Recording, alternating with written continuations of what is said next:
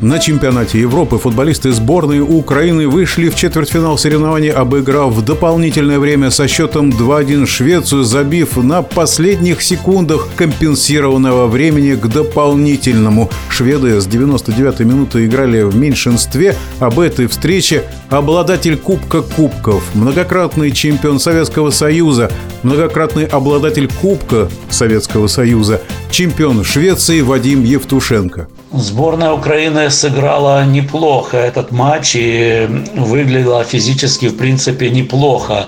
Поэтому те слова, которые были сказаны после провальной игры с Австрией, что команда уставшая, сегодня как бы не очень сильно наблюдалось. Конечно же, очень сложно играть э, все игры и тем более практически одним составом.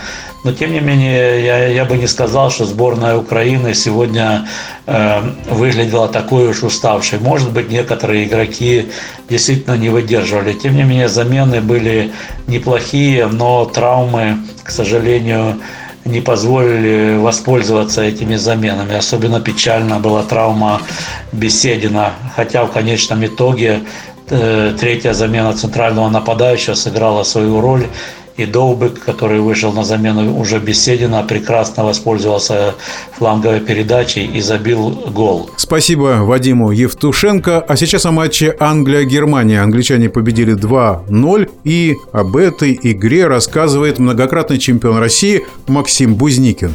Англичане верхним блоком всегда пытались не дать завязать игру в центре поля, тем самым лишив пространства.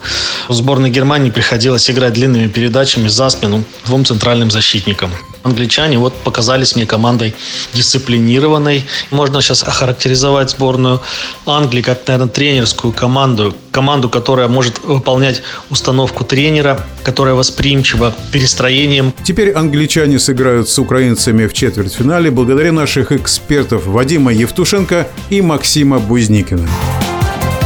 Решающий